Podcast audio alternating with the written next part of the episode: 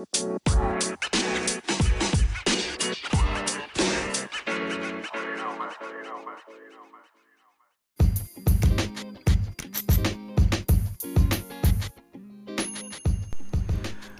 ¿qué tal? ¿Cómo estás? Espero que te encuentres excelentemente bien, disfrutando de este puentecito de eh, casi primavera en este mes de marzo que se conmemora un aniversario más del natalicio de Benito Juárez. Pues bueno, ahorita que estamos en casita, muy a gusto, disfrutando de estos días eh, feriados, de este fin de semana largo, vamos a aprovechar para ponernos al corriente de algunas noticias que sucedieron desde la última vez que platicamos. Así es de que te doy la más cordial bienvenida. Esto es Soy Ad el podcast. Mi nombre es Adrián Enríquez y podemos estar en contacto a través de Twitter, eh, a través de la cuenta soy ad-oficial para que me mandes todos tus saludos, tus comentarios, tus sugerencias. Es la línea con la que podemos estar en contacto directo y por la que podemos platicar tú y yo muy a gusto. Este, vamos a iniciar el episodio del día de hoy porque como les dije tenemos ahí algunas noticias, algunas eh, acontecimientos que sucedieron desde la última vez que platicamos. Por lo tanto, vamos a iniciar de una vez con esto que es Soy Ad, el podcast.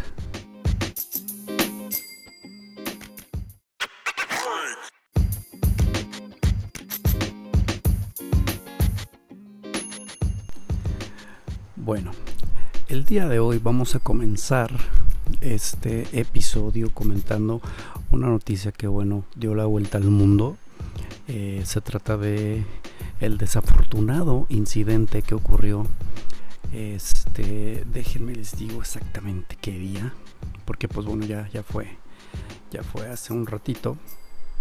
Eh, exactamente fue el 5 de marzo en la ciudad de Querétaro, en el estadio eh, conocido como La Corregidora, donde se jugaba un partido de fútbol de la Liga MX aquí en, el país de México, eh, en donde pues bueno, barras de aficionados de estos eh, dos equipos se enfrentaron de una manera violenta como nunca antes se había visto en un estadio, en un partido de fútbol, por lo menos en México, porque bueno, en, Europa, en Sudamérica eh, son muy conocidos eh, estos grupos llamados barras que son como aficionados pero que van a los estadios a generar eh, terror, violencia y en muchos casos fallecimientos.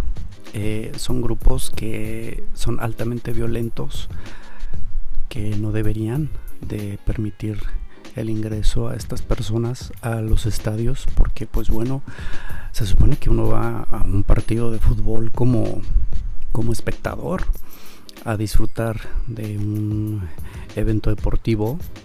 Muchas veces van, vamos eh, acompañados de nuestras familias de nuestras parejas eh, de nuestros hijos de nuestros amigos sin pensar sin imaginar siquiera que pudiera desatarse eh, eh, una tragedia como la que pasó el 5 de marzo allá en Querétaro. Fue un evento bastante desafortunado, fue un golpe muy duro a eh, la ciudadanía, a los aficionados del fútbol, porque pues creo que independientemente de los negocios o del dinero que se maneja en todos los eventos deportivos, que se sabe que hay mucho patrocinio, que hay mucho dinero de por medio, pues creo que quien, quien hace posible todos estos eventos y no solo los deportivos, pues es la gente. Y si tú a la gente no le estás garantizando seguridad o un cierto tipo de, pues no sé, control de cualquier situación que vaya a descarrilarse o, de alguna situación que, que no se preste para estar con toda la confianza y con toda la seguridad en un espacio donde hay muchísima gente que puede ser fácilmente alborotada, fácilmente incitada a, participar en estos hechos violentos. Sale perdiendo definitivamente la afición, eh, porque eh, después de, estos lamentables, y repito con mayúsculas y con negritas y subrayado, lamentables hechos en donde se reportan 26 heridos, muchos de ellos de gravedad. El, mismo público que estaba ese día presenciando los hechos cuando al minuto 62 detuvieron el partido por toda esta trifulca que se armó en las gradas, pues fue testigo de, de estos hechos, los cuales grabaron con sus celulares y subieron a las redes, en donde se ve el lado más salvaje que puede llegar a tener el humano, por llamarlos de alguna manera, contra su misma especie personas completamente enfermas de no sé qué, que perdieron el control y fueron capaces de someter a golpes entre varios a una sola persona. Y esa persona pudo haber estado ya inconsciente, sin eh, posibilidad alguna ni de correr, ni de defenderse, tumbadas en el piso y aún así seguían los ataques violentos, tanto con golpes, patadas e incluso utilizando elementos que claramente no estaban a la mano en el estadio, es decir, ingresaron con algún tipo de arma, con algún tipo de objeto que les sirvió para eh, completar sus hechos violentos. La verdad es que las imágenes que circularon en redes sociales son verdaderamente dramáticas, catastróficas, es una barbarie, es una carnicería, es, es, terrible, es terrible, la verdad yo, yo vi las imágenes y les juro que se siente una impotencia increíble. Yo no soy aficionado al fútbol, yo no le voy evidentemente a ninguno de estos dos partidos, pero el ver cómo las personas llegan a perder cualquier, cualquier signo de evolución o de, no sé cómo llamarlo, de sentido común, de, sensibilidad. Y cómo sin conocer a su contrincante, a su contrincante, perdón, como sin conocer a la otra persona sin que esta otra persona le hubiera hecho absolutamente nada más que ocurrírsele la maravillosa idea de ir ese día al partido, resulta que terminan con lesiones que los dejaron al borde de la muerte. Las autoridades se empeñan en decir que no hay fallecidos de esta, de esta tragedia. Los reportes oficiales solo señalan heridos de gravedad, sí, pero heridos que quedaron con vida, por así decirlo, eh, probablemente con secuelas de por vida, pero las imágenes dicen otra cosa. Las imágenes de cómo estas personas estaban tumbadas en el piso sin posibilidad de defenderse dan a entender que estas personas en ese momento perdieron la vida. Con lesiones gravísimas se les ven sus cuerpos completamente fracturados, sangrando por oídos, nariz, boca, ojos, sin contar pues las fracturas que tuvieron en sus cuerpos que les generaron eh, que, que se expusieran sus órganos, en algunos casos, tanto huesos como órganos internos.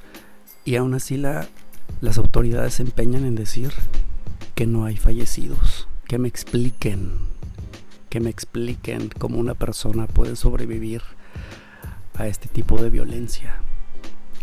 Desafortunadamente, las autoridades se vieron bastante blandas con las sanciones que impusieron después de esta tragedia.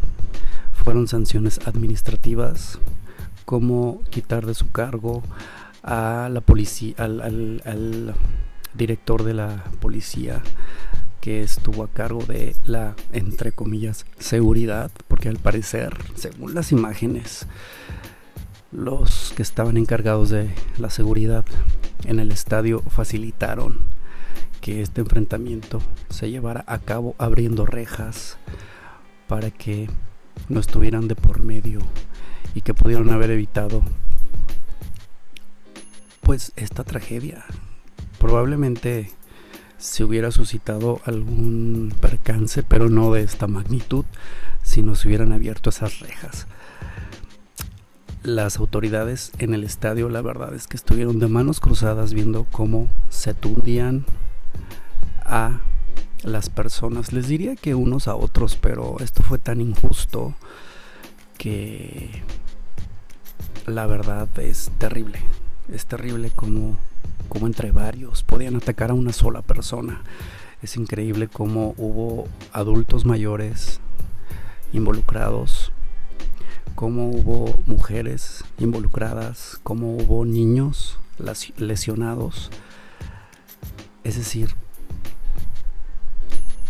tuvo que haber habido una sanción, no sé si 10, no sé si 20, no sé si 100 veces peor de la que hubo en esta ocasión. Y lamentablemente eh, esto me hace pensar, por lo menos a mí, que pudo más el negocio, pudo más el dinero, pudo más eh, concluir o continuar con la liga por los millones y millones de pesos que estaban en juego.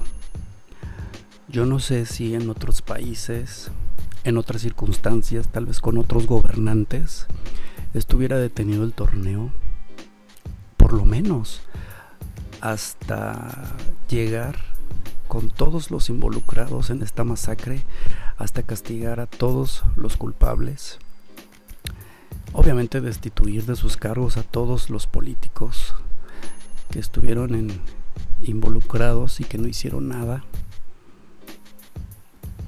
Eh, pero bueno, en este caso la situación fue muy diferente. Decidieron continuar con un torneo. Decidieron que el eh, equipo del Querétaro iba a jugar como local y que no iba a haber eh, presencia de público en sus partidos. Yo no sé, yo no sé eso cómo puede ayudar a las víctimas.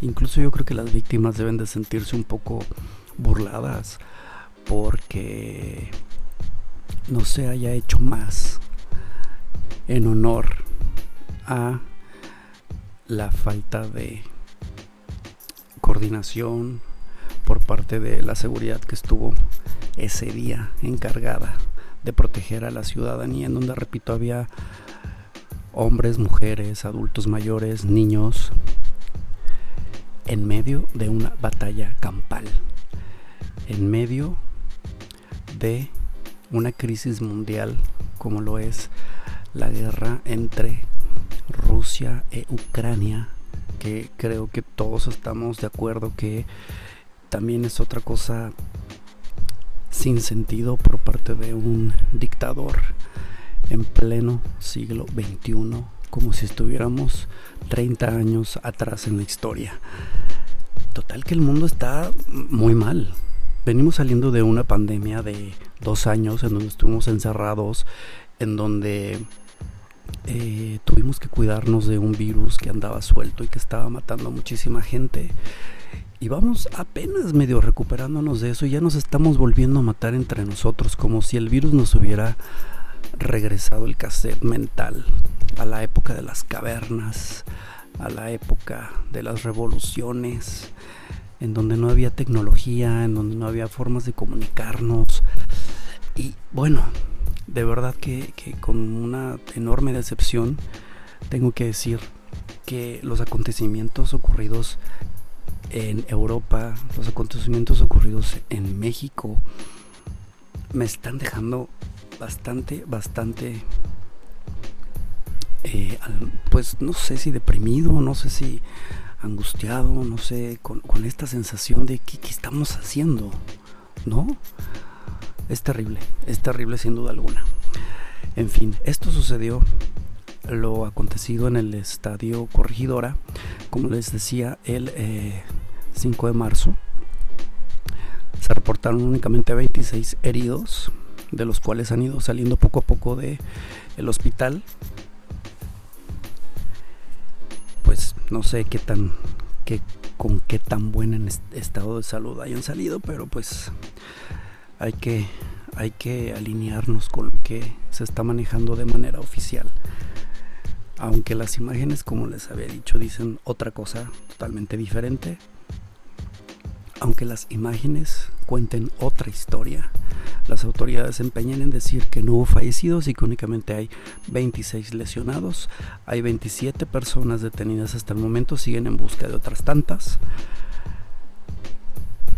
Y a ver, a ver qué, qué sanción les dan a estas personas porque al no haber muertos, pues supongo que no va a haber eh, algún tipo de condena en prisión, probablemente sanciones administrativas, probablemente les cobren algún dinero, probablemente tengan que pasar algunos días o meses en investigaciones, resguardados en algún eh, reclusorio, pero nada más.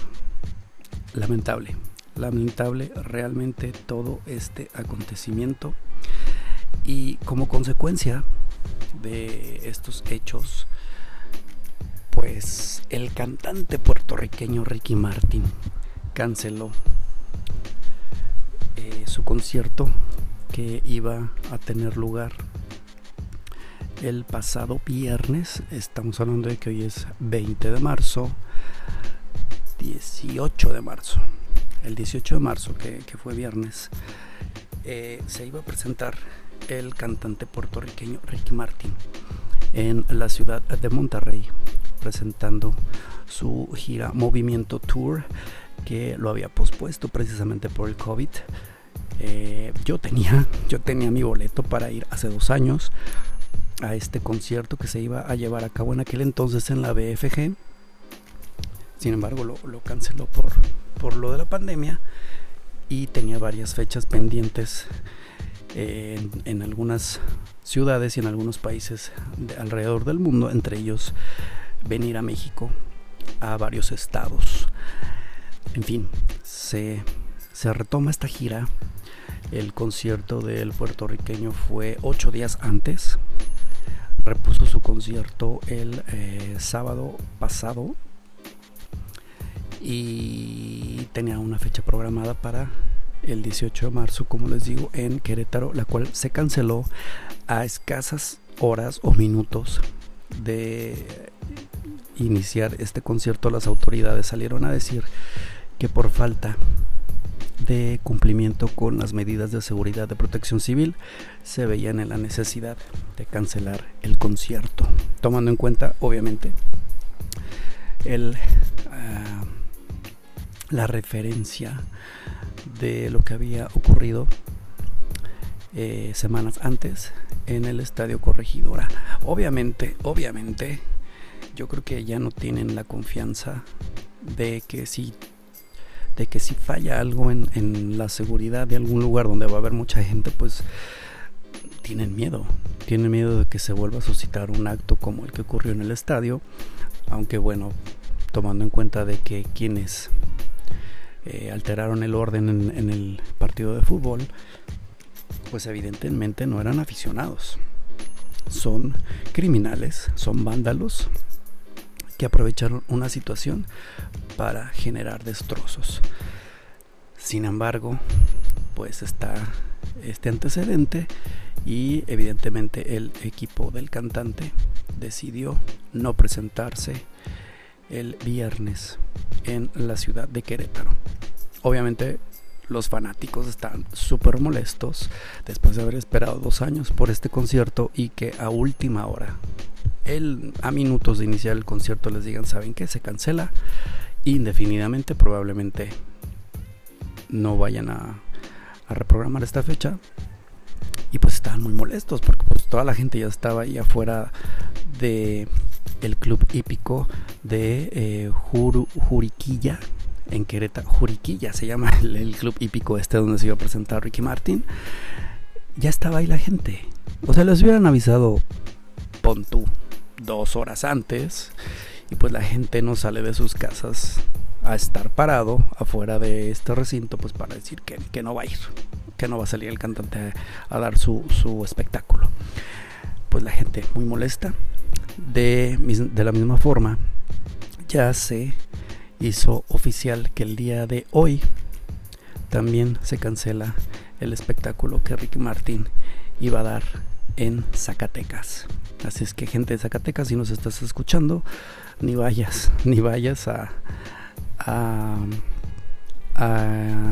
el lugar donde se va a llevar a cabo este concierto. Se iba a llevar a cabo este concierto de Ricky Martin porque ya se anunció que por circunstancias completamente ajenas al artista y su equipo de trabajo, el espectáculo de Ricky Martin en Zacatecas programado para el día de hoy 20 de marzo queda oficialmente cancelado.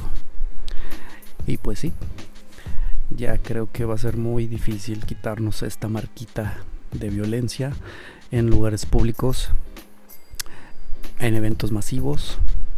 Va a ser muy difícil y ojalá esto sirva para mejorar las medidas de seguridad en estos recintos para garantizar la seguridad y la integridad de las personas que asisten a todo este tipo de eventos, ya sea deportivos, políticos, eh, culturales, etcétera. Esa es la información. Yo sé que tú debes de tener tu opinión, tu punto de vista. Ojalá Ojalá todos estemos de acuerdo con que esto no debió pasar, con que la sanción que le dieron a este evento y a los involucrados fue bastante balandita. La verdad es que no hubo una mano dura como para poner un, un referente en lo que se debe de hacer cuando este tipo de cosas pasan. Es desconcertante las decisiones que se tomaron alrededor de este, de este hecho. Yo creo que en otros países hubieran sido más, más enérgicos. Yo creo que para empezar en otros países ni siquiera hubiera llegado tan lejos esta batalla. Desafortunadamente, cuando la autoridad intenta detener estos hechos violentos, se culpa a la autoridad de haber actuado con violencia. Y en esta ocasión, que la autoridad dejó que la gente actuara con su propia violencia, también estuvo mal. El punto aquí es, no vayas a un evento deportivo, no vayas a un, a un lugar donde va a haber mucha gente con la idea de que vas a ir a pelearte, con la idea de que vas a, hacerle daño a otra persona ve a disfrutar, ve a convivir, ve a aprovechar que la pandemia te dio la oportunidad de despertar un día más y de disfrutar las cosas que durante dos años no pudimos por estar encerrados. Creo que tenemos todavía mucho que reflexionar y tenemos mucho que aprender como humanidad. Y aunque nos dieron esta oportunidad de reflexión y nos dieron esta oportunidad de tal vez empezar un poco de cero con, pues nuestras vidas, nuestra manera de convivir con la gente, creo que no aprendimos nada. Nada. Y la verdad es lamentable, es bastante triste que seamos capaces de violentar, de violentarnos unos a otros de esta, de esta manera, a esta escala. En fin, son los lamentables hechos que ocurrieron hace unas semanitas. Se tenía que decir y se dijo. Entonces vamos a cambiar de tema. Vamos a hacer un pequeño, una pequeña pausita para, tomar un poco de aire y continuar con este episodio de Soy Ad, el podcast. Comunícate conmigo a través de Twitter, soy ad-oficial para saber tu opinión y que me digas qué, qué opinión te, te generó todo esto en relación a los lamentables hechos acontecidos en Querétaro el pasado 5 de marzo. Volvemos.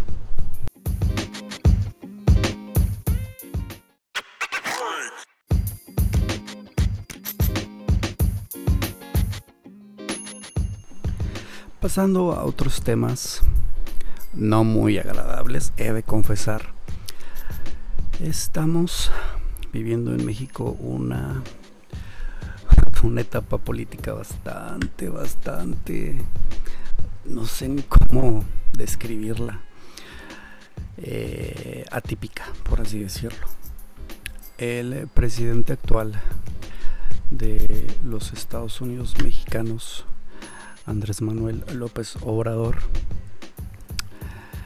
ha tenido un desempeño bastante peculiar desde sus inicios en la política, que ya son bastantes años, ha pasado por diferentes cargos, eh, tanto en, el, eh, en Ciudad de México, en Estado de México, en creo que el señor es de Tamaulipas, creo. La verdad es que tengo muy poca información de este personaje porque pues, híjole, está ahí por decisión de otras personas, no la mía. Entonces, eh, este señor que actualmente está fungiendo como máxima autoridad, aunque me cueste trabajo decirlo, en este país, ha tenido muchas, muchas decisiones tomadas en no sé qué, la verdad no sé en qué esté pensando este señor para eh, manejar este país. Eh,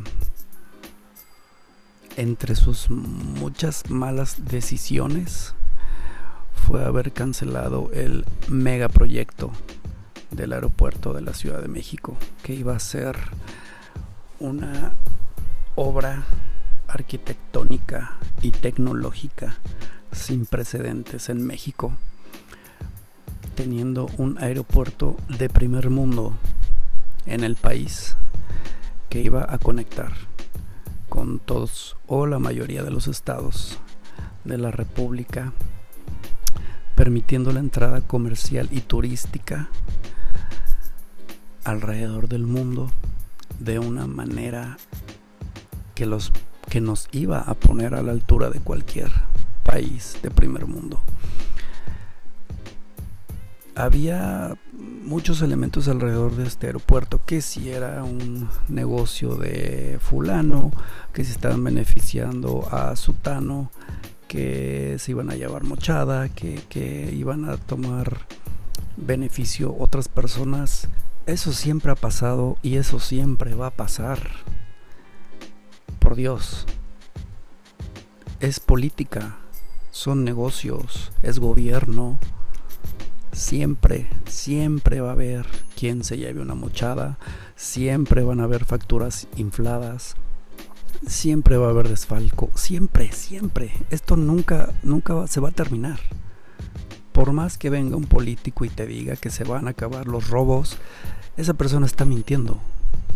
Y aunque esa persona diga que también va a acabar con los mentirosos, esa va a ser su primera mentira porque tal vez la persona que llegue a la presidencia haga lo posible por no mentir y por no robar. Pero hay montones de personas que trabajan en dependencias gubernamentales que roban y que mienten y que no ni siquiera se entera la máxima autoridad que, que es la que promete que va a terminar con ese tipo de gente. Bueno, dejando en claro esto, no estoy a favor obviamente de que nuestros políticos se lleven nuestro dinero a sus bolsillos y que vivan como multimillonarios cuando viven viven con estos lujos por los impuestos de gente humilde a la que se le sanciona, a la que se le encarcela si no reporta sus impulsos y, impuestos, perdón, ante Hacienda. ¿Para qué? Para que los políticos sí puedan realizar eh, ciertas mejoras en los estados, en los municipios, en las rancherías, pero pues sí, también para que vivan y se den estos grandes lujos de personas muy adineradas. Eh, les repito, esto no es nuevo, esto no se va a acabar, esto siempre va a pasar, aunque te digan lo contrario, entiéndelo, por favor. Siempre va a haber desfalcos, siempre va a haber robos, siempre, siempre. Y si en algún momento de la vida eh, llegan a, a agarrar a algún político acusándolo de robo de las arcas de esta nación, por uno que agarren, créanme que hay 100 más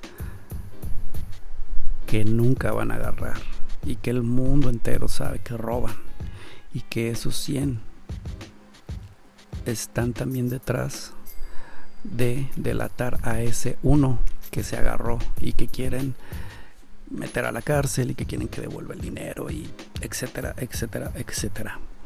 En fin, el aeropuerto que tenían eh, planeado para la Ciudad de México fue cancelado por nuestro honorable y ejemplar presidente Andrés Manuel López Obrador. Y a cambio de eso, eh, se encargó de dar una eh, alternativa a este aeropuerto que pues bueno híjole desafortunadamente no es ni la décima parte, yo creo, de lo que iba a ser el aeropuerto anterior. A cambio de esto, como les, les comento, mm, el presidente Andrés Manuel López Obrador propone un aeropuerto denominado Aeropuerto Felipe Ángeles, ubicado en Santa Lucía, a las afueras de la Ciudad de México. Es un aeropuerto que según expertos en aeronáutica no cumple, no cumple con las, los lineamientos internacionales para llevar operaciones aéreas. Estamos hablando de que es la puerta por aire de todo el mundo a nuestro país. Y ya hay estudios que descalifican por muchos factores técnicos, arquitectónicos y tecnológicos a este recinto, a este edificio. Al parecer, quienes se encargaron de la construcción del aeropuerto AIFA, como se le conoce, Aeropuerto Internacional Felipe Ángeles, fueron militares. No, no descalifico a nuestro ejército mexicano del cual, híjole, ellos no tienen la culpa de recibir órdenes. Ellos tienen que hacer lo que se les ordena y cumplir cabas cabalmente con estas indicaciones. Cabalmente, perdón, no cabas, cabalmente con estas indicaciones. Y pues ellos hacen lo que les digan. Porque pues parece ser que el líder del ejército pues es el presidente de la nación. Y a capricho de este señor pues realizaron el aeropuerto Felipe Ángeles hay muchas aerolíneas internacionales que ya dijeron que no pretenden o que no quieren tener operaciones desde este lugar. Hay otras aerolíneas nacionales que igual no querían tener que utilizar este aeropuerto Pero volvemos a lo que les comentaba hace un momento. Hay mucho dinero, hay muchos intereses de por medio.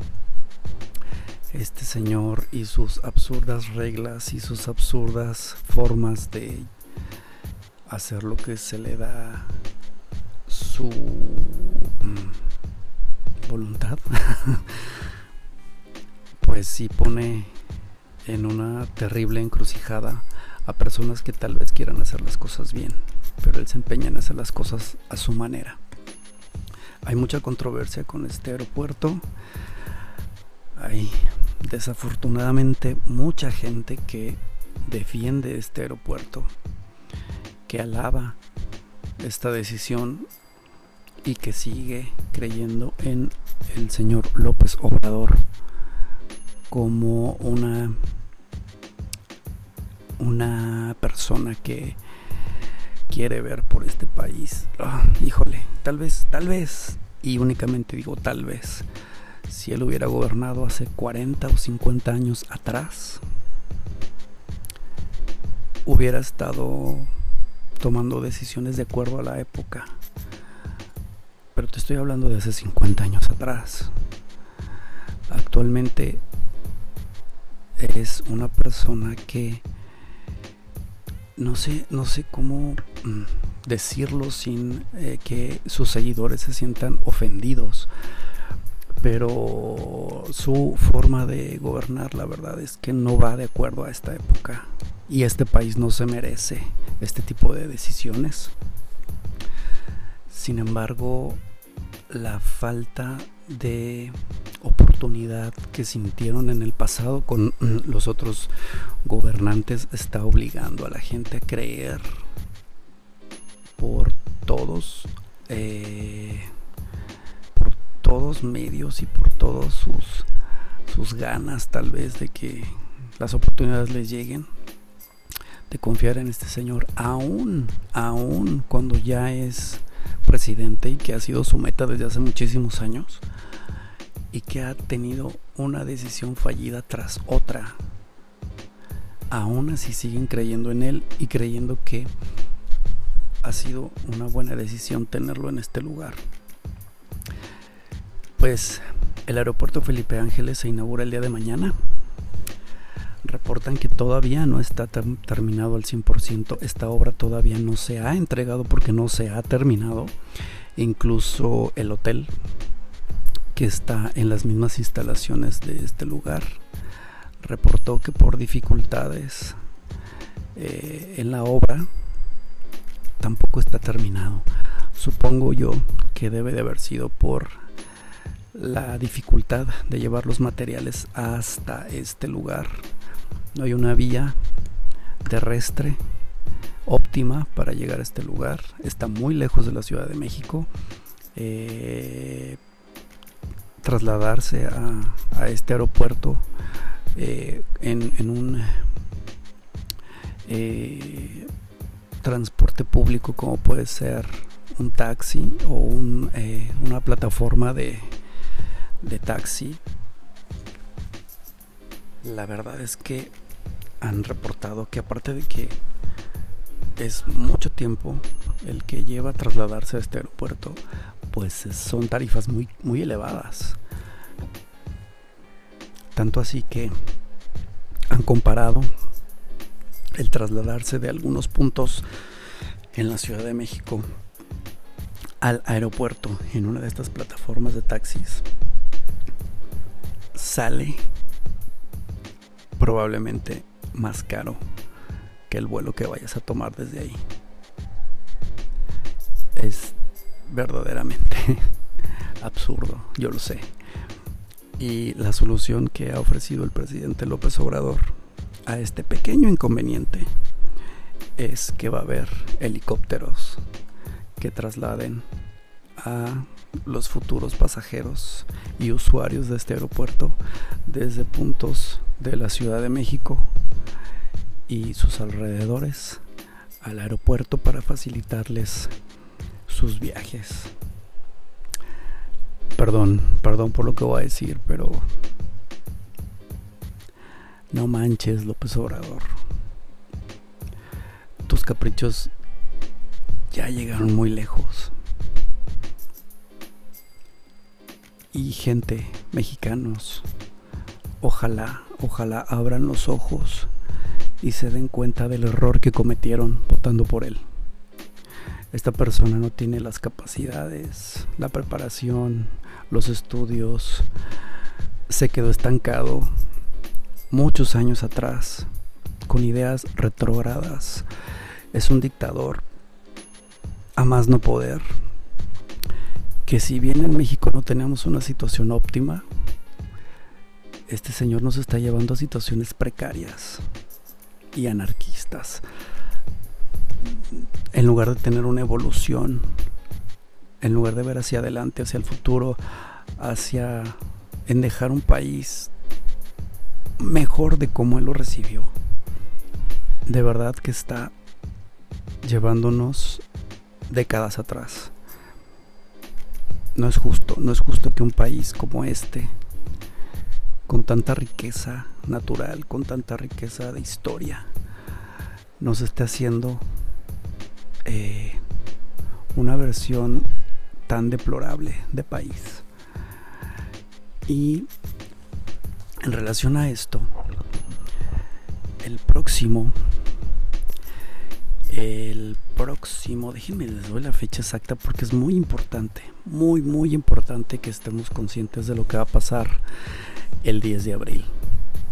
A capricho también de este señor que había prometido, siendo ya presidente, y dándose cuenta de que mucha gente no estaba de acuerdo con él él dijo que iba a ser una de, sus tantas y conocidas encuestas ciudadanas que no sirven para nada. Porque si le llevas la contra a este señor, él te ataca y te dice que porque estás en su contra piensas que estuvo mal cualquier cosa que él haya hecho. Y que por lo tanto ya eres Chairo. Perdón, ya eres Fifi. Sí, porque los Chairos se supone que son ellos. Ellos se autonombraron Chairos. Eh, y lo contrario a Chairo, pues es Fifi. Entonces, si tú estás en contra de lo que este señor piensa, dice o hace, pues es Fifi. Entonces, que si estos Fifis, o sea, nosotros, yo, si, si, si ser eh, un contrario a López Obrador, quiere decir que soy Fifi. Yo soy super Fifi. Super Fifi, soy el Fifi número uno. Eh, pues él iba a generar o a proponer un tipo de encuesta o en este caso va a ser una votación nacional para la revocación de su mandato. Entonces el INE organizó una jornada electoral denominada revocación de mandato es una situación que yo no recuerdo que hubiera pasado antes en este país. Todos los presidentes que han estado bien o mal criticados o no, rateros o no, eh, malos presidentes o no, pues han terminado sus seis años de gobierno sin ningún problema en cuanto a la posibilidad de quitarlos de su puesto. Sin embargo, en esta ocasión el INE haciéndole caso a las ideas de este señor y con todas las eh, normativas que la constitución marca analizaron esta opción y nos proponen una jornada que se realizará el próximo 10 de abril apúntelo por favor es muy importante el 10 de abril tenemos que acudir a las urnas como si fuéramos a votar por gobernadores, por presidentes municipales, por senadores, por diputados, por presidentes. Pero en esta ocasión la boleta va a ser un tanto diferente.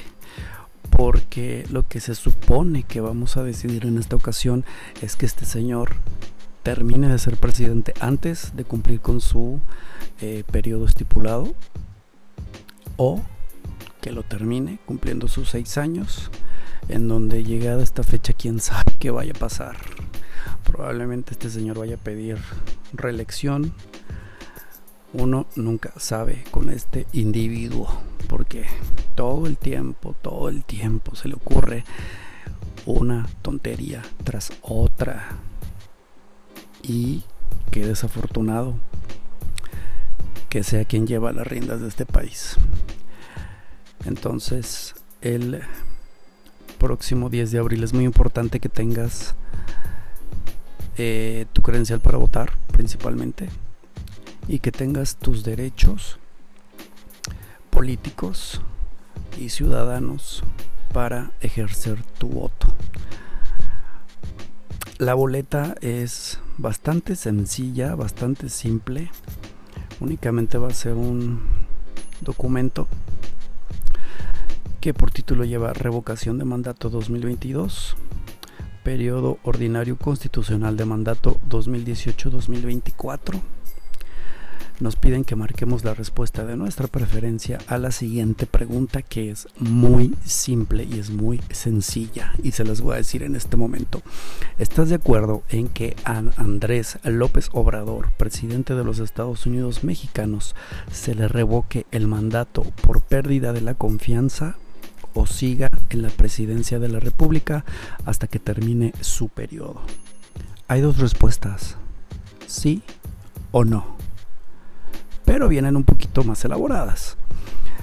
Una dice que se le revoque el mandato por pérdida de la confianza o la otra es que siga en la presidencia de la República. Creo que están muy claras ambas opciones.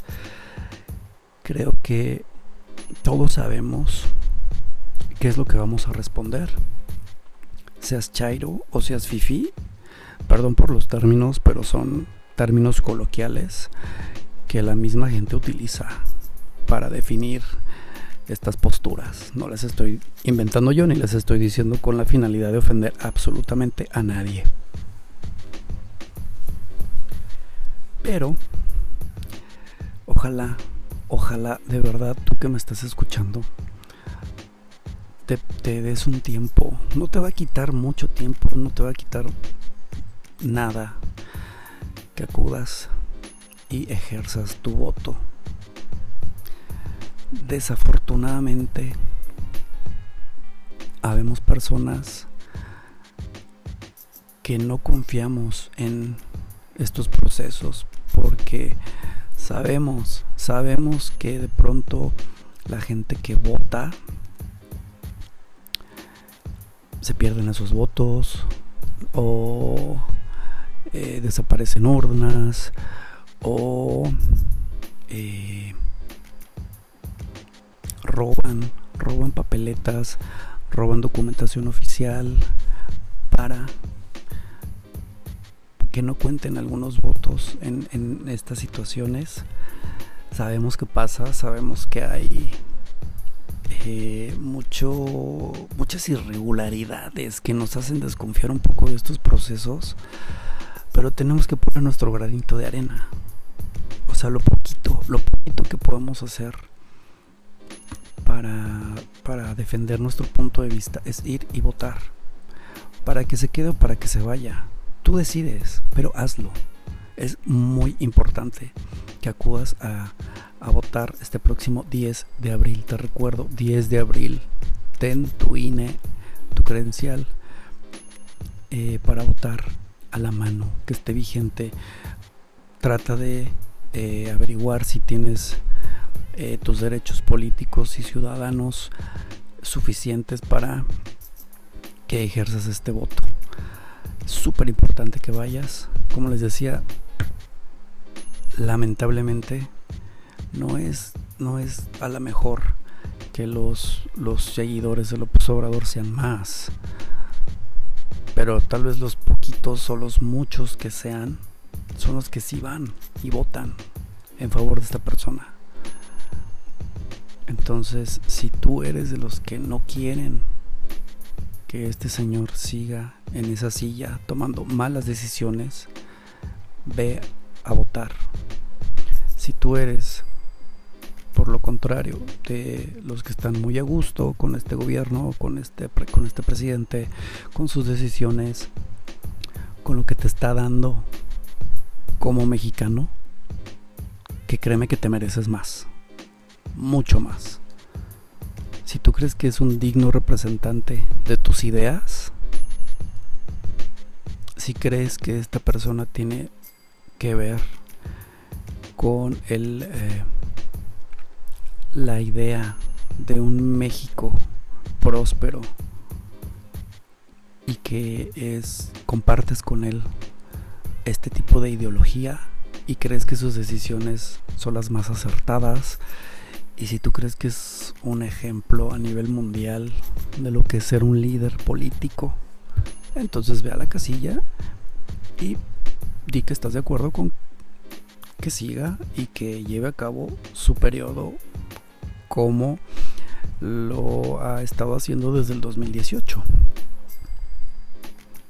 No te estoy diciendo que abras debate, no te estoy diciendo que me vendas la idea de tu presidente, no te estoy diciendo que discutas con nadie y que trates de demostrar el por qué López Obrador es un ejemplo de presidente. No, no, no, no, no, no, no. Tú ve y vota.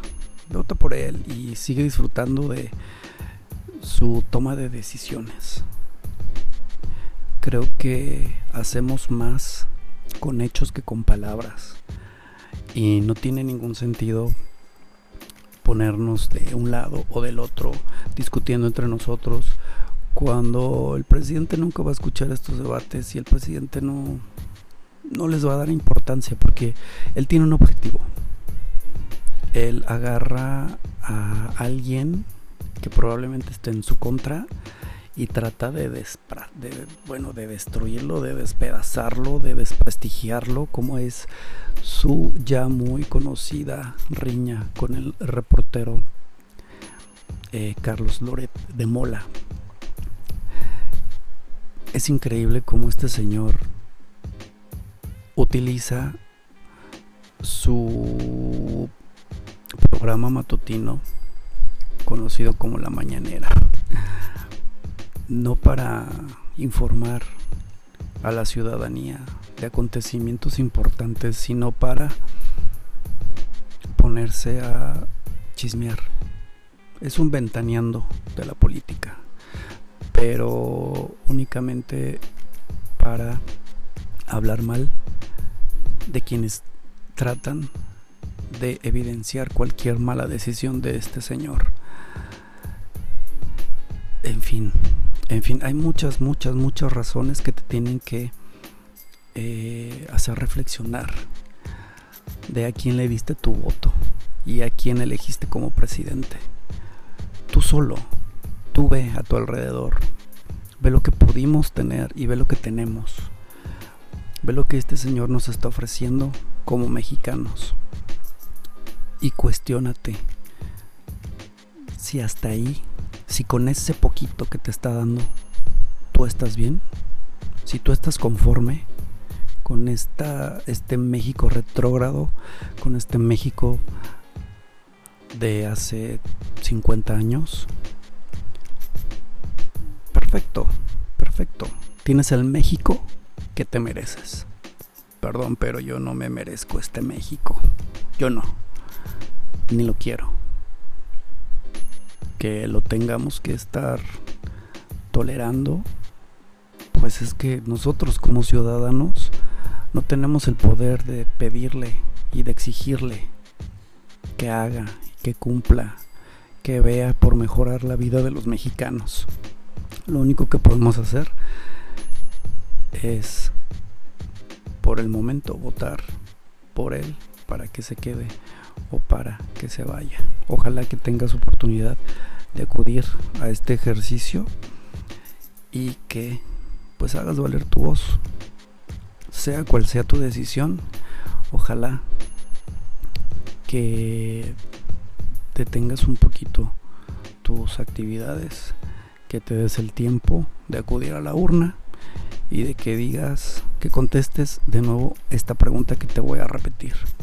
¿Estás de acuerdo en que a Andrés López Obrador, presidente de los Estados Unidos mexicanos, se le revoque el mandato por la pérdida de la confianza o siga en la presidencia de la República hasta que termine su periodo, la casilla 1 o una de las casillas te da la opción de que se le revoque el mandato por pérdida de la confianza o la otra casilla es que siga en la presidencia de la República.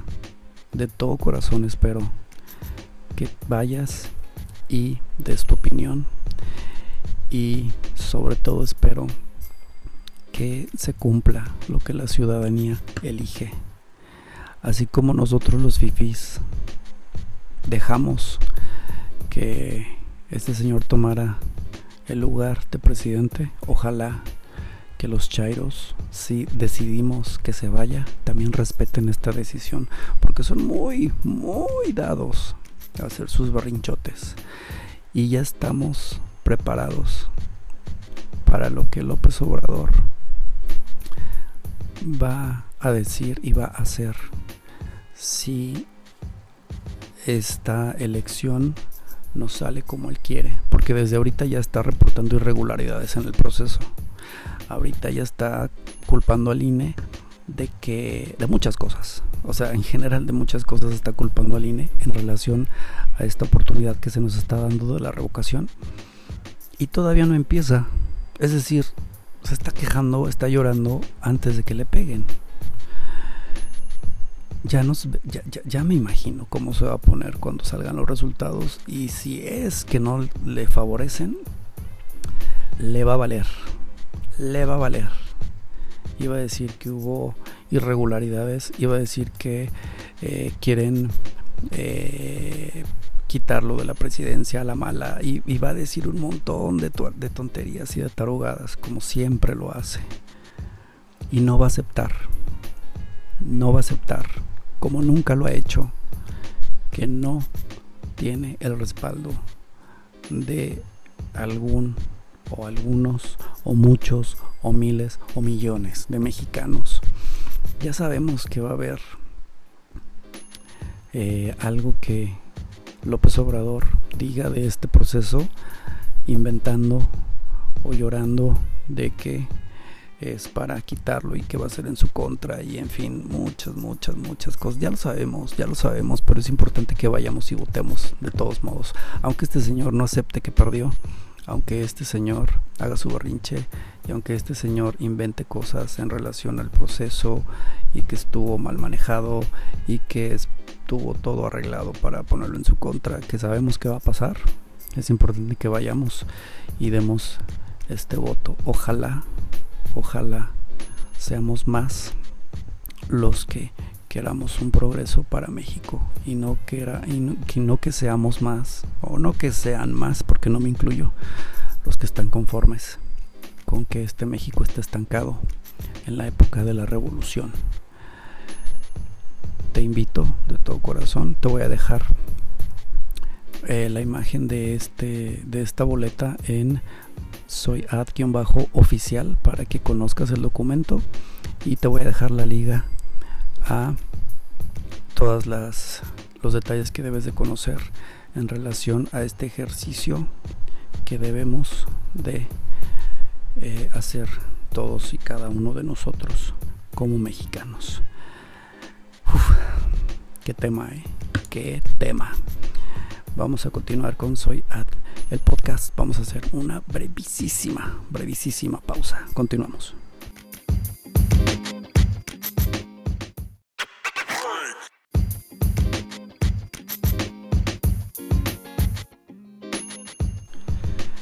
Bueno, y pasando a temas un poco más agradables, después de todos estos comentarios míos, que yo sé que tal vez no, no estés de acuerdo con ellos. Pero bueno, haz tu podcast y da tu punto de vista. No, no te creas. Bueno, sí, haz tu podcast. Hazte escuchar. Es importante que todos tengamos voz y todos tengamos opinión. Como la que les voy a dar a continuación.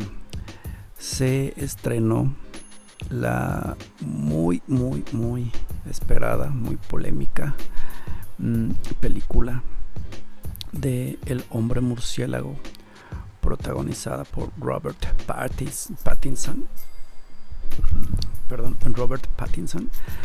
Y mm, Zoe Kravitz entre como protagonistas, aunque también tenemos a un Paul Dano, a un Jeffrey White, eh, a un John Turturro, a un Peter Scargard, a un Andy Serkins y a un Colin Farrell como actores de esta película que se había eh, anunciado desde el 2015 y donde se hablaba de que quien protagonizaría y actuaría y dirigiría eh, esta película iba a ser el actor Ben Affleck. Sin embargo, tras eh, múltiples, problemas personales eh, del actor, él decide retirarse del proyecto y Reeves fue quien, el director Reeves, fue quien, Matt, Matt Reeves, perdón, fue quien estuvo a cargo de la dirección de esta película, por lo cual se tuvo que reescribir el guion y se tuvo que seleccionar a un nuevo elenco. Esto fue lo que ocasionó que la fecha prevista por uh, Warner Brothers Pictures se moviera hasta el 25 de junio del 2021, que esta fue retrasada dos veces por la ya conocida pandemia de COVID-19 hasta fijarse por fin una fecha de lanzamiento y de estreno para el 4 de marzo del 2022. En fin, esta película pasó por muchas, muchas, muchas... Mm, ¿Cómo le puedo decir? Pues obstáculos, por muchos obstáculos tal vez sea la palabra, para poderse llevar a cabo y muchas especulaciones y muchas controversias y mucha gente no estaba de acuerdo y mucha gente sí quería pero no quería, pero bueno, por fin, por fin pudimos ver esta película en el foro de la Cineteca aquí en Guadalajara tuvimos oportunidad de asistir a estas maravillosas instalaciones. Y bueno, la película de entrada te avisan que dura tres horas. Y pues ya vas con una idea de que, híjole, me van a doler las nachas de tanto estar sentado o, híjole, si, si de repente te cuesta un poquito de trabajo eh, estar sentado hora y media o hora 40, dos horas viendo una película y dos horas ya es larga, dos horas ya te la piensas en ir al cine. Ahora imagínate que te digan que una película dura tres horas. O sea, desde ahí ya te la piensas, ¿no? Como que debes de tener muchísimas ganas de ver una película como para pensar en que vas a estar tres horas de tu vida en una sala de cine viendo una película. Aunque aunque, siendo sinceros, hemos pasado 8 o tal vez 10 horas en nuestras casas viendo una serie capítulo tras capítulo. O sea, tampoco sonaba tan descabellado. Y menos después de, de haber estado encerrados en casa por la pandemia, en donde no teníamos tal vez otra cosa que hacer más que ver televisión. Algunos, algunos, porque habrá otros que sí estuvieron trabajando desde casa, habrá otros que sus actividades no variaron tanto pero pues gente que sí estamos acostumbrados como a, dedicarle nuestro tiempo libre a otras actividades fuera de casa y que te digan que ahora tienes que estar en casa y la única actividad que se nos ocurriera ver la televisión, pues esto de aventarse eh, una película de tres horas, pues ya no sonaba tan, tan extraño, ¿no? En fin, acudimos a ver la película y pues yo, yo la única expectativa que tenía era que me gustara.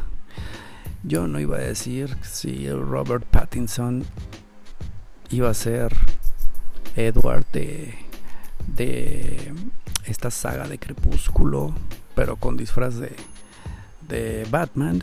Yo no iba a juzgar, yo no iba a comparar, yo iba a ver una película con la única expectativa de que me gustara y déjenme decirles que me gustó. A mí sí me gustó. Siento que es una película un tanto diferente, una forma alternativa de contar una historia que ya nos han dicho una y otra y otra y otra vez. Eh, conozco a varias personas que son fanáticos de cómics, que se saben la historia de cada uno de los personajes involucrados, los cuales también les gustó, quedaron satisfechos con esta versión. Tal vez les gustó mucho, tal vez les gustó poco, pero les gustó.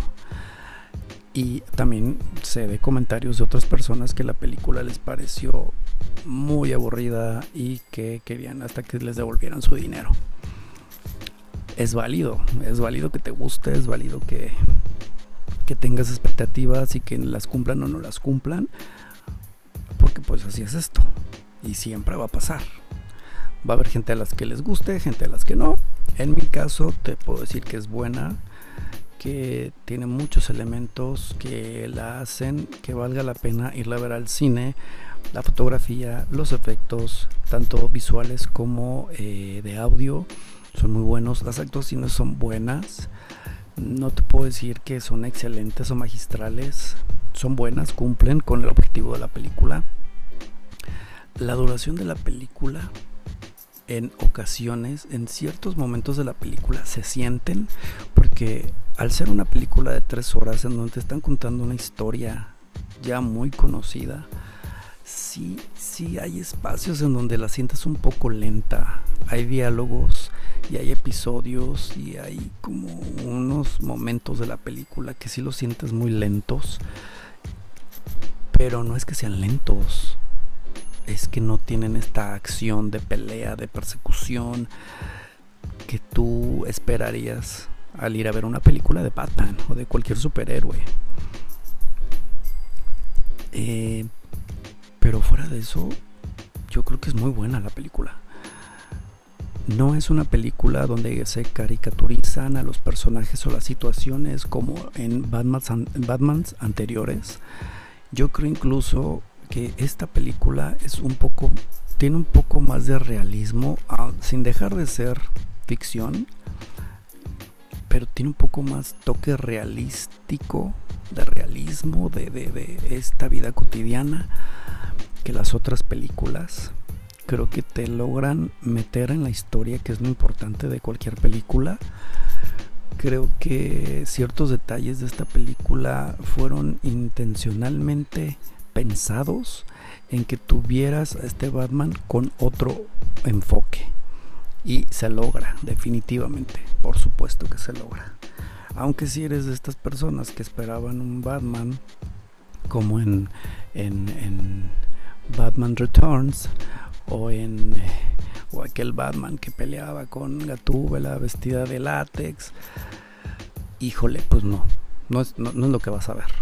Definitivamente no es lo que vas a ver, pero lo importante es que vas a ir a ver otra propuesta y vas a tener una historia conocida, pero contada desde otro ángulo. Te la recomiendo, claro que te la recomiendo. Para el cine, sí, vela a ver al cine, porque estas, este, este, tipo de películas creo que se disfrutan y se, y se valoran más en una sala de cine a que te esperes a que salga en alguna plataforma y la puedas ver en tu casa. Definitivamente sí tienes que verla. Eh, y cuéntame en, en, mi Twitter en soy oficial tu punto de vista en relación de esta película. También tuvimos la oportunidad de ver la nueva película de Pixar a través de la plataforma Disney Plus es una película que se llama eh, Turning Red o en español únicamente le dejaron Red que trata de una forma efímera de contar eh, esta, difícil etapa que es la adolescencia a través de la protagonista de esta cinta animada en la que Melin Me no, no, no, perdón. Es, es, chino el, nombre. Meilin Mei Li, perdón. Eh, es la pequeña protagonista de este de esta comedia que híjole está fuerte está fuerte. Incluso eh, al inicio de la película te, sale un, letrerito por ahí advirtiéndote que hay violencia, lenguaje inapropiado, entre otros detalles, como para que tomes en cuenta al momento de verla con pequeñines, pues tratar de orientarlos y de explicarles el por qué se están dando estas situaciones, aunque ya los niños de ahora entienden muchas cosas, pero siempre es importante que, eh, eh, que un adulto o alguien con mayor edad este a, un lado de los pequeños cuando vean películas para que si tienen alguna duda pues puedan resolvérselas en el momento o alguna explicación o simplemente disfruten en familia o acompañados de este tipo de películas. Está fuerte, yo la sentí fuerte.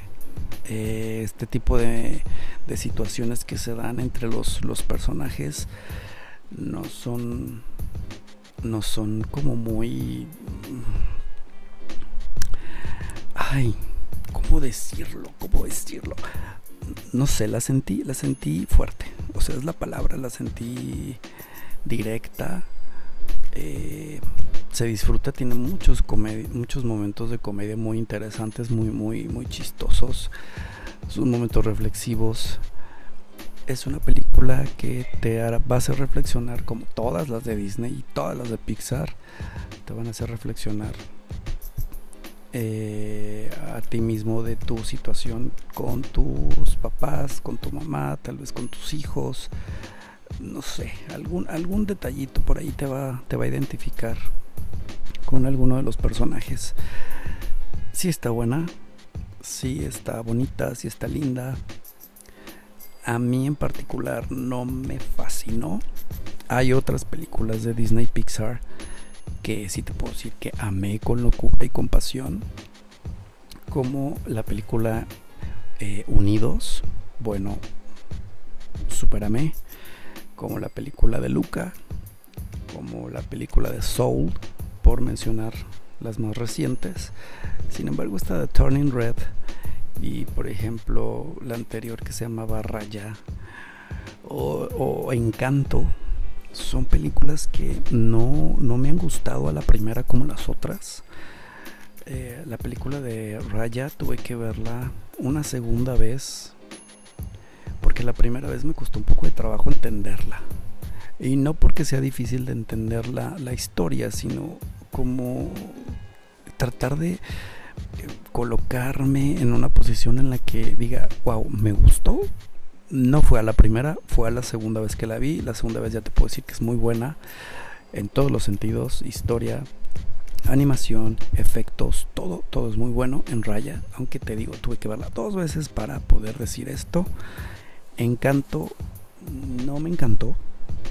Sinceramente no, no, no encajo, no cuadro, no, yo, yo, yo, mi, mi Adrián Enríquez no termina como de situarse en una posición en la que te pueda decir que me identifico con algo de, de la historia, no. Por lo tanto, pues no, no se ha convertido en uno de mis largometrajes favoritos en este momento. Y algo parecido me pasó con Turning Red. O sea, mm, en, en, otras películas como que sí me logran llegar a ese hito sensible de, de mi persona y puedo decirte, wow, me encantó, me llegó, la entendí perfecto, pero Turning Red, no sé, tendrías que verla, que te repito, no vas a perder tu tiempo, vale mucho la pena, está muy bonita, sí te la recomiendo, probablemente a ti te guste más que a mí, o probablemente estés de acuerdo conmigo de que no es como algo que te hubieras esperado de esta película. Pero sí, sí vale la pena, la verdad, sí vela a ver, está, está muy bonita, está muy interesante, está muy hermosa. Me gustó, no me encantó, me gustó. Yo creo que sí la voy a tener que volver a ver en algún punto de la vida para poder decir si me encantó o no. Pero hasta el momento solo me gustó, así a secas. Y tuve también la oportunidad de ver una película que sí te recomiendo mucho, que sí está muy bonita, con la cual sí conecté y se llama Ron da Error o en inglés Runs Gone Wrong. Esta película eh, trata acerca de un niño que tiene 11 años y que es como el rarito de la escuela, como el, que no sobresale, el que no tiene amigos, en un mundo en el que la tecnología te mm, ofrece conectar con otras personas de manera virtual. Aunque tengas a, tu, a tus compañeros de la escuela a un lado, el, la historia aquí te hace reflexionar un poco de cómo eh, nosotros preferimos tener por intermediario un aparato electrónico como puede ser el celular y yo veo la referencia totalmente al celular que platicar tal vez con alguien que tenemos a un lado cómo podemos interactuar más por medio del el celular con personas en lugar de hacerlo de manera física, de manera real. Sí es una forma de contarlo bastante fantasiosa y eh, bastante peculiar, pero creo que el mensaje es muy bueno, creo que sí te va a tocar esa fibra sensible, sí la recomiendo, te la recomiendo un poco más que, que Turning Red. Las dos son buenas, las dos me gustaron, pero creo que me gustó un poquito más Ron da Error.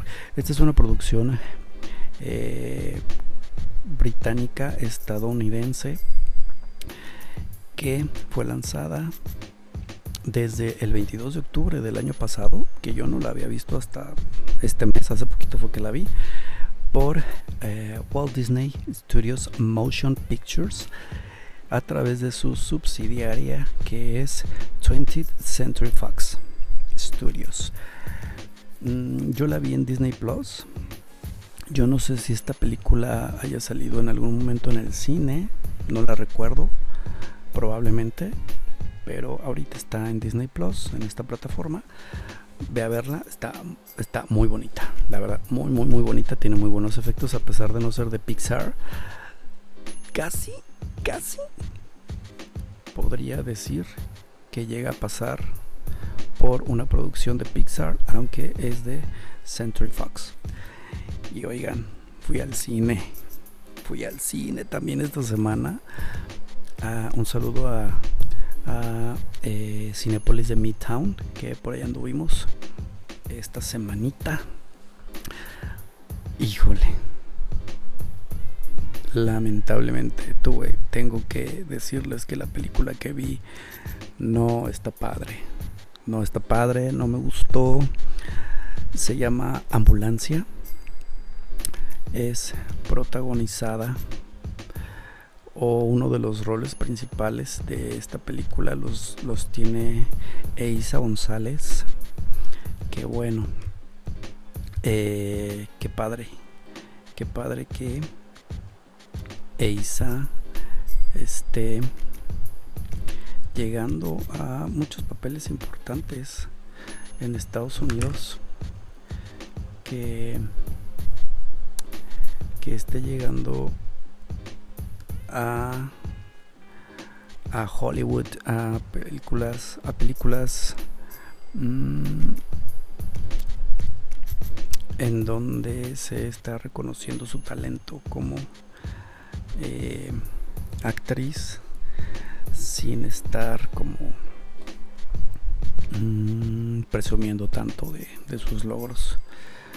¿Recuerdan a eh, uno de los protagonistas de Brokeback Mountain?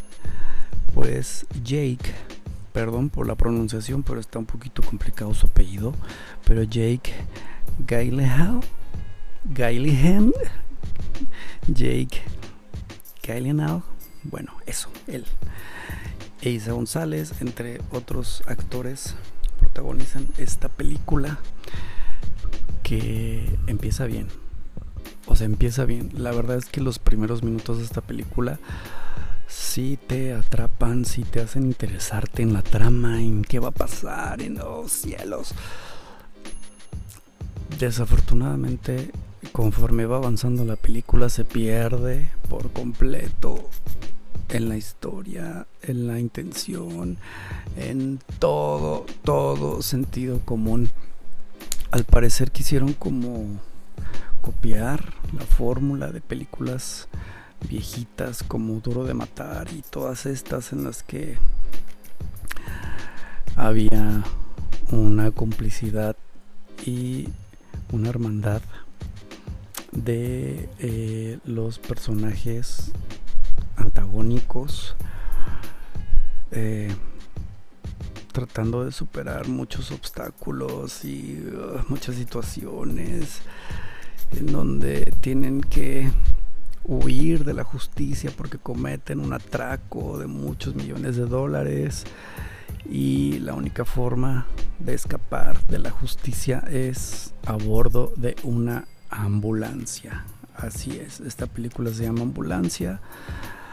Así es que tenían que utilizar una ambulancia, obviamente, en todo momento. Y qué desafortunada película, de verdad, de verdad. Si quieres ir al cine a reírte de lo absurdo de una persecución, ve a verla. Y probablemente te rías y te carcajías como yo lo hice viendo esta película sin saber que iba a reírme tanto porque yo pensé que iba a ser más suspenso, más ciencia ficción, más, sabes, estas películas que te tienen al borde de la butaca todo el tiempo. Esta película no. Hay, es, hay momentos, hay escenas que, que sí, sí logran este objetivo de, de tensión. Hay escenas mm, interesantes, hay pedacitos en la película que dices, wow, esto estuvo bien, esta también estuvo bien, pero la mayoría, la mayor parte de la película, la verdad es que es absurda, es completamente ridícula, es pues cómica por lo ridícula, ¿saben? O sea, tal vez sea de esas películas que son buenas, pero son muy malas. ¿No les ha pasado? Que ven una película muy, muy, muy, muy, muy, muy mala pero que te hace reír mucho. Entonces dices, bueno, no estuvo mal. Me hizo pasar un buen momento. Pues tal vez esta película sea una de esas.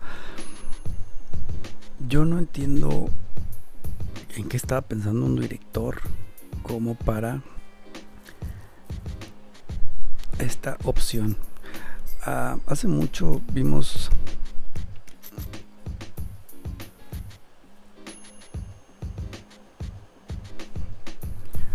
películas de, de huidas que, que, huyen en un autobús, por ejemplo, con Sandra Bullock, o que después huyen en un yate, en fin, esta situación es muy parecida, pero en una ambulancia. Y no obstante de que van en una ambulancia, llevan herido a un policía en la ambulancia y la paramédico que está atendiendo a este policía es precisamente Eiza González. Uf, no voy a spoilear. Tal vez ni siquiera vayas a ir a ver la película. Tal vez sí.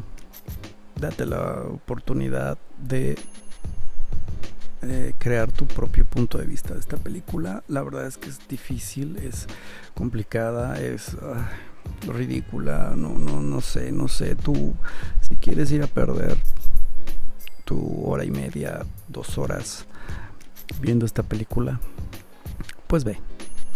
Probablemente te guste cómo actúa Isa González. Isa González siento que lo hace muy bien. Actúa muy bien esta, esta actriz mexicana. Tal vez la película no es la mejor película, pero al final de la película es la heroína. O sea, a pesar de que tiene eh, comparte el crédito con actores muy importantes, pues ella, ella termina siendo la, la fregona, la fregona ahí de la película y de la historia. Ojalá, ojalá hubiera, hubiera sido una mejor película, hubiera, tenido otra manera de, de desarrollar la historia, de desarrollar eh, la justificación de muchas cosas. La verdad es que no lo logró. Mm, de verdad es una de las películas que si puedes evitarlas en el cine y te puedes esperar a que salga en alguna plataforma o incluso en la televisión abierta, pues yo creo que va a ser lo mejor para que no te sientas un poco estafado. Pero bueno, cada quien probablemente sea el tipo de películas que te gusta con esta temática de eh, suspenso comedia por darle algún tipo de categoría en lo personal no, no me gustó, no te la recomiendo, no, no. Puede haber, puede ser que encuentres una mejor opción para ir a ver al cine. Y bueno, creo que con esto ya no tengo otra opción cinematográfica que recomendarte por el momento. Así es de que así damos por terminada esta pequeña eh, cápsula de cine. Déjame tus comentarios, ya sabes, en Twitter a través de soy ad-oficial y continuamos con esto que es Soy ad, el podcast.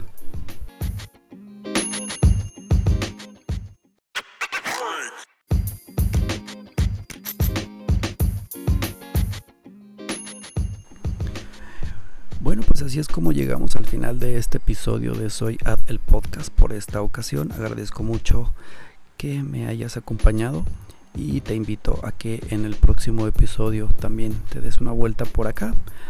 Eh, me despido, mi nombre es Adrián Enríquez y eh, espero contar con tu presencia en la próxima ocasión. Te recuerdo la línea de contacto que tenemos a través de Twitter. Búscame como eh, ad, perdón, soy ad guion bajo oficial en Twitter. Y pues bueno, recomiéndame, compárteme y sígueme para que estés al tanto de todas las opiniones que en este programa, en este podcast se comparten. Te recuerdo nada más por último y antes de despedirme que acudas el próximo 10 de abril a la convocatoria que está haciendo el Instituto Nacional Electoral para la revocación de la presidencia de Andrés Manuel López Obrador. Ya sea que votes por sí o por no, es importante que acudas y que votes. Haz valer tu voz a través del voto de esta manera. Con esto llegamos al final de este episodio. Te agradezco tu atención y nos vemos la próxima. Adiós.